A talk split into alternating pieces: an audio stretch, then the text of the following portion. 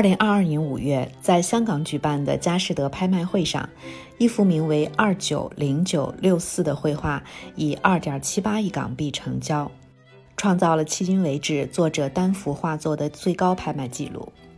这幅画的名字也正是他的创作时间：一九六四年九月二十九日。它的尺幅巨大，高有两米三，长度达到了三米四五。从画面上来看，毫无疑问，这是一幅抽象画。画面中没有人，也没有具体的物体，画家就像是在写一幅狂草书法一般，将颜料涂抹在画布上。你看到的不是自然真实的世界，而是感受，是情绪，是色彩微妙的变化。这幅画的作者是赵无极。上世纪六十年代，又被称为赵无极的狂草时期，他的作品由原来安静的抽象转变为狂放的抽象。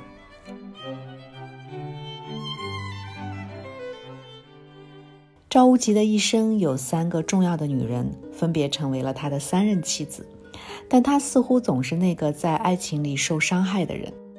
如果你要看赵无极的话，完全也可以分三个时期去看。他在绘画中的变化，有很大一部分就是在说他情感上的变化。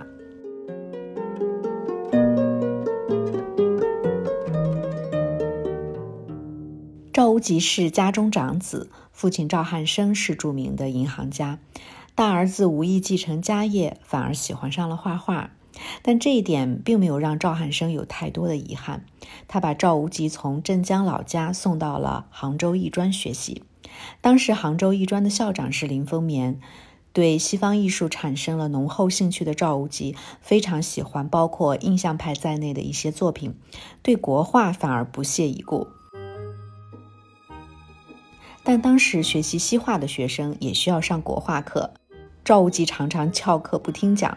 考试的时候，别人都在认真作画，他呢用毛笔蘸上墨汁，在纸上胡乱涂抹了一个墨团子，下面还写上几个字“赵无极画石”，然后就交卷了。这让当时教国画课的老师潘天寿气愤不已，坚持要把他开除。那幸亏林校长从中说和，赵无极才留了下来。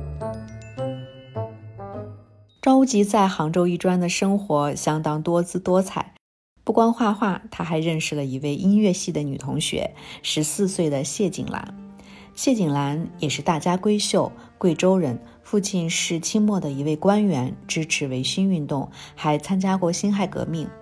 那一家人先是从贵州到了上海，后来又在杭州的西子湖畔买下了一栋花园别墅。赵无极追求谢景兰的事儿被谢景兰的爸爸知道了，他第一个就不同意，觉得找个画家做女婿这事儿特别不靠谱。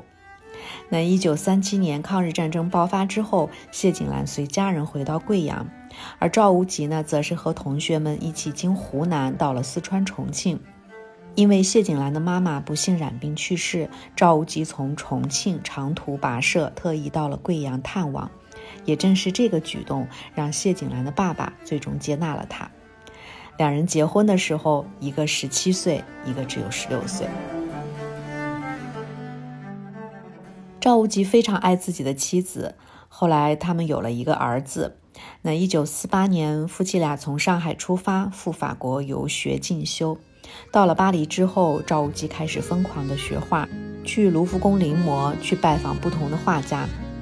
而谢景兰则去了巴黎高等音乐舞蹈学校学芭蕾舞、学作曲，两人成了大忙人，社交生活都很精彩。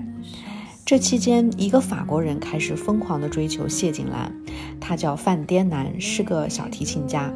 他甚至在得知谢景兰要回国看儿子时，误以为今后再也见不到对方了，竟然有了自杀殉情的念头。谢景兰最终没能抵挡住对方凶猛的追求攻势，向赵无极提出了离婚。这件事对赵无极的打击非常大。很多年之后，他回忆起这件事说：“我们结婚十六年，他和我分手，使我深感屈辱，至今心中仍觉苦楚。”和谢景兰离婚之后，赵无极又经历了一个个人绘画风格的探索过程。他早期的画相对具象，后来呢，德国画家保罗·克利给了他很大的启发。于是他将中国的甲骨文、青铜器纹饰等一些文字符号放进自己的作品里，形成了强烈的个人风格。一九五四年的作品《风》被认为是赵无极第一幅抽象画。他说，他试图以绘画捕捉风掠过平静水面的状态。我渴望画出那些看不见的东西，生命的气息、风、动感、形象的生命、色彩的诞生及其融合。人们将赵无极1959年之后十多年的创作风格称为是狂草时期，而这个风格也和他的第二段婚姻有关。和谢景兰离婚之后，赵无极在香港认识了演员陈美琴。陈美琴长得非常漂亮，但红颜薄命。陈美琴一直被遗传性的精神疾病困扰，后来病情越发严重，她身边所有的亲人都爱莫能助，只能眼看着她一天天沉入病痛，一次次发作，心力交瘁，但求一死。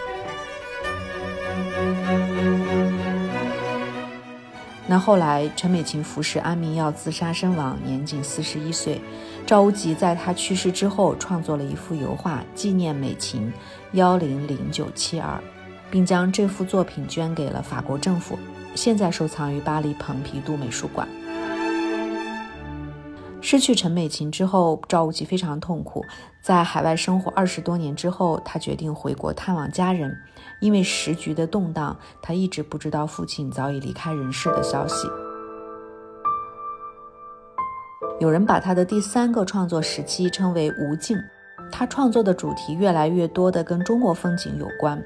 那后来，他也遇到了自己的第三任妻子，比他小二十六岁的弗朗索瓦·马凯。马凯当时是巴黎市立美术馆的一位实习生。婚后，马凯成为了赵无极的经纪人，参与到赵无极后来几乎所有的画展的策划展览当中，同时也对他所有的作品进行了梳理。进入到两千年之后，赵无极创作了很多水墨水彩画，虽然看上去仍然是抽象的构图，但空间的安排已经明显能看出中国绘画中的留白。赵无极是一个勤奋的画家，他在晚年仍然坚持每天创作。后来他患上了阿尔茨海默症，去世之后，家庭成员之间的关系相处得非常糟糕，他的身后事可谓是纠葛不断。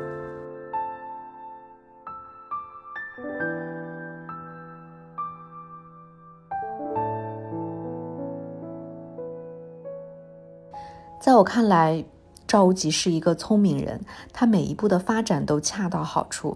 五十年代之后，他的绘画带着明显中国风的元素，以抽象表现主义的风格，迅速融入了当时最流行的艺术潮流。当他在海外有了地位和声誉之后，又带着国际化的姿态回归亚洲市场，并且在创作后期又重新找回了中国绘画的精髓。从商业上说，赵无极毫无疑问是那个年代的艺术家当中最为成功的一位。可是，就像我在题目里写的，在感情的世界里，赵无极经历了太多痛苦和波折，这些痛苦和受伤的情绪被他一一画在了画布上。我在看一幅抽象画的时候，往往找不到太多的感觉，可自从知道了赵无极的故事，再去看他的画，反而通透多了。